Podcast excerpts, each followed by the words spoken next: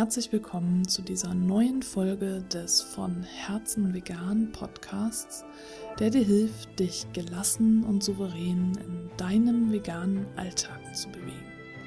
Ich bin Stefanie und ich möchte in dieser Folge eine Lanze dafür brechen, dass du nicht immer und überall auf Veganismus Werbetour gehen musst.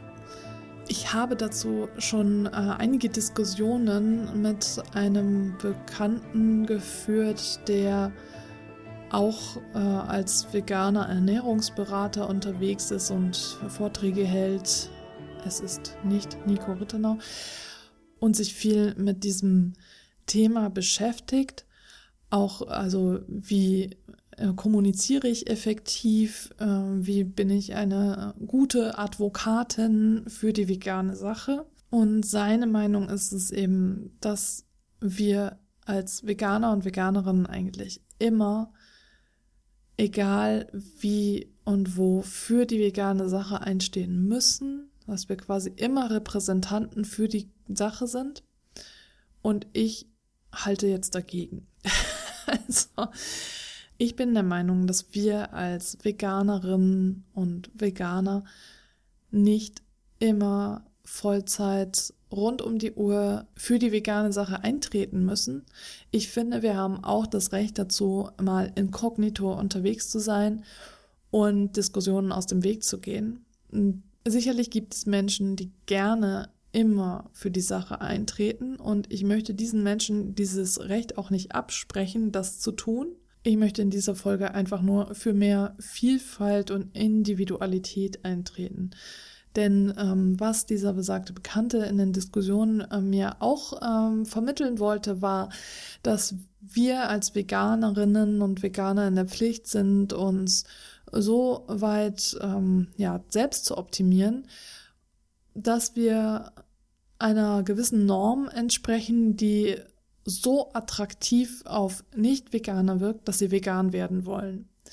Und dazu gehört eben nicht nur die eigene Kommunikation so zu verbessern, dass wir immer die besseren Argumente haben und so überzeugend sind, dass jeder und jede, die oder der mit uns spricht, äh, gleich vegan wird, sondern auch den eigenen Körper so zu optimieren, äh, dass er quasi ein Vorbild wird für den Nicht-Veganer, die Nicht-Veganerin und sie durch das Ansehen unseres Körpers äh, dazu gebracht wird, zu sagen, oh, wenn ich vegan lebe, dann sehe ich so aus, dann will ich unbedingt jetzt vegan leben. Und das ist für mich ein Unding, ehrlich gesagt. Ich finde, wir dürfen so aussehen, wie wir aussehen. Und ich habe zu diesem Thema dicke Veganer schaden dem Veganismus auch schon eine Podcast-Folge gemeinsam mit Gesche Sanden gemacht und ähm, veröffentlicht im Einfach Vegan Podcast. Die verlinke ich hier auch nochmal in den Show Notes. Die kannst du dir gerne nochmal anhören. Ich finde das sehr kritisch. Es gibt nämlich ganz, ganz, ganz viele unterschiedliche Gründe, warum wir so aussehen, wie wir aussehen, mal von der Genetik abgesehen gibt es ganz viele Möglichkeiten, warum wir zu dick, zu dünn sind oder ähm, irgendwelche Gebrechen haben. Vielleicht sind wir auch nicht so extrovertiert, dass wir immer die besten äh, Argumente parat haben wollen und immer im Mittelpunkt und im Rampenlicht stehen wollen. Und ich finde wirklich, dass es für jede Veganerin und jeden Veganer möglich sein muss, äh, sich auch einmal inkognito durch einen Raum zu bewegen, ohne gleich immer für die Sache einstehen zu müssen. Natürlich möchtest du dich nicht über jeden blöden Spruch ärgern und dann auch dementsprechend kontern, aber darum geht's ja quasi jetzt auch hier in diesem Podcast, bei mir im Clan und auch generell bei dem, was ich mache, dass du dich so vorbereitest, dass du dich selbst schützt und gelassen und souverän äh, dich durch deinen veganen Alltag bewegen kannst. Aber das heißt nicht, ähm, dass du permanent auf Veganismus Werbetour sein musst. Du kannst es natürlich, wenn du es möchtest, aber ich möchte diesen Zwang daraus nehmen. Du sollst dich nicht gezwungen fühlen, wenn du vegan lebst, dann einer gewissen Norm entsprechen zu müssen, um äh, dem Veganismus nicht zu schaden. Denn das ist ja das, was da auch mitschwingt und was ich sehr gefährlich finde, dass mir gesagt wird, weil ich dieser Körpernorm nicht entspreche, schade ich dem Veganismus. Wenn ich jetzt meine Kommunikation nicht optimiere, schade ich dem Veganismus. Wenn ich meine Gefühle nicht im Zaum halte, schade ich dem Veganismus. Und das finde ich wirklich gefährlich, denn wer sagt denn bitte, wie ich zu sein habe? Warum muss ich mich denn irgendeiner Norm anpassen? Und warum müssen wir denn überhaupt genormt sein? Wer legt denn diese Normen überhaupt fest? Wer sagt denn, dass ich zu laut, zu leise, zu schüchtern, zu, ähm, ja, keine Ahnung, aufsässig, was auch immer bin? Gerade diese Vielfalt macht doch das Leben schön.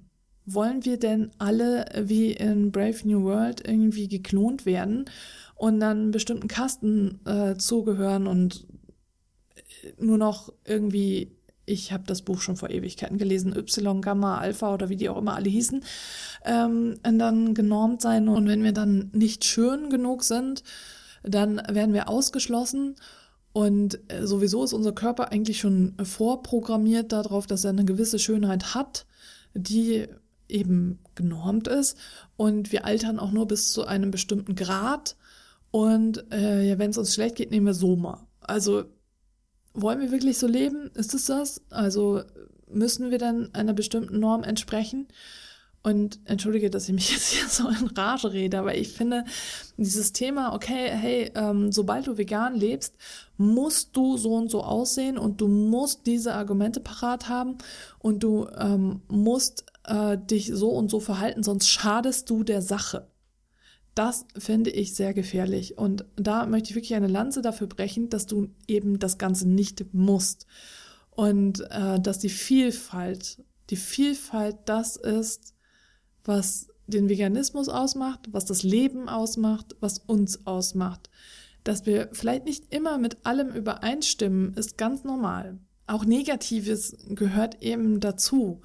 Und äh, ja, dass wir uns bestimmten Untergruppierungen dann nicht zugehörig fühlen, ist auch völlig in Ordnung.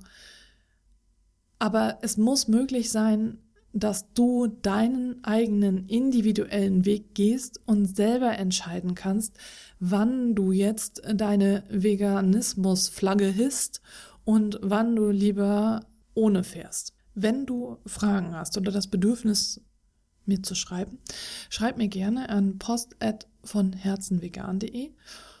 Und ich freue mich auch sehr über weitere iTunes-Rezensionen. Ich finde es da so klasse, dass da jetzt sofort schon welche kamen. Und bedanke mich natürlich auch sehr für die, die schon vorhanden sind. Und wenn du jemanden kennst, dem dieser Podcast gefallen würde, dann freue ich mich, wenn du ihn weiterempfehlst. Und dann freue ich mich, wenn du beim nächsten Mal auch wieder mit dabei bist.